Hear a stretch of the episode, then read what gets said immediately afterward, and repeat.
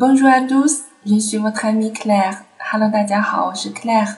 今天呢，给大家介绍几个啊非常简单的字母啊，法语二十六个字母中的前四个 a、b、c、d。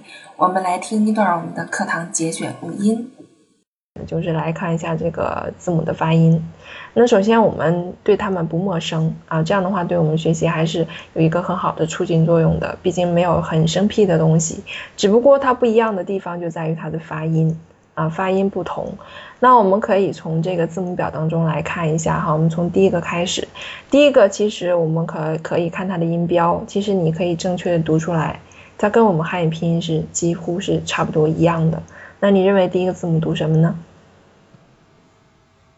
这个，嗯，第一个字母，这些个我都看过了，第一个、第二个、第三、第三个，就是字母表，字母表的第一个字母，因为它读什么？字母表，对，字母表那不是啊吗？对，第一个字母就读啊啊，第一个字母读啊，嗯，这个，这个我看过。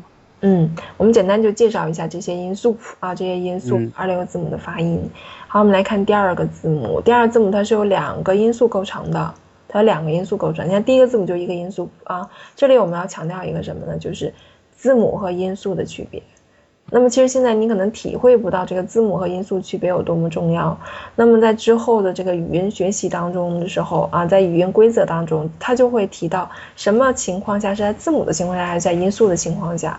所以你必须要把这个字母和因素的概念区分开。表面上看它们的区别就在于一个有括号，一个没括号。那么有的时候你可以看到，像第一个字母啊，它的发音以及它的写法都是一个字母，而且完全一样，这不会混淆。但是之后如果我们学到一些它的字母一样，字母这么写，音素也这么写，但发音却完全不同的，所以这个字母和音素的概念要把它分清楚哈。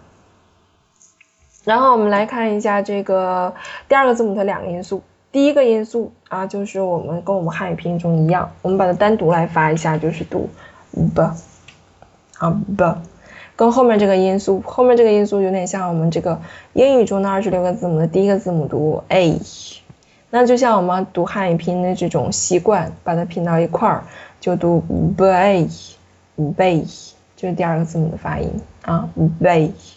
好，第三个字母，第三个字母仍然是两个音素，第一个音素呢读什么呢？读 s，啊，第二个，第三个啊，第三个，三个。对，然后后面的是什么？我们刚刚讲过，读 a 拼到一起呢，怎么读？再读一遍，say，对，很好，say，好，下一个，下一个同样两个因素，第一个因素读什么呢？对，第一个因素读的，对吧？的，后面拼在一块儿就是 day，所以很简单，你看，a they say day，对吧？a they say day，你们学会了吗？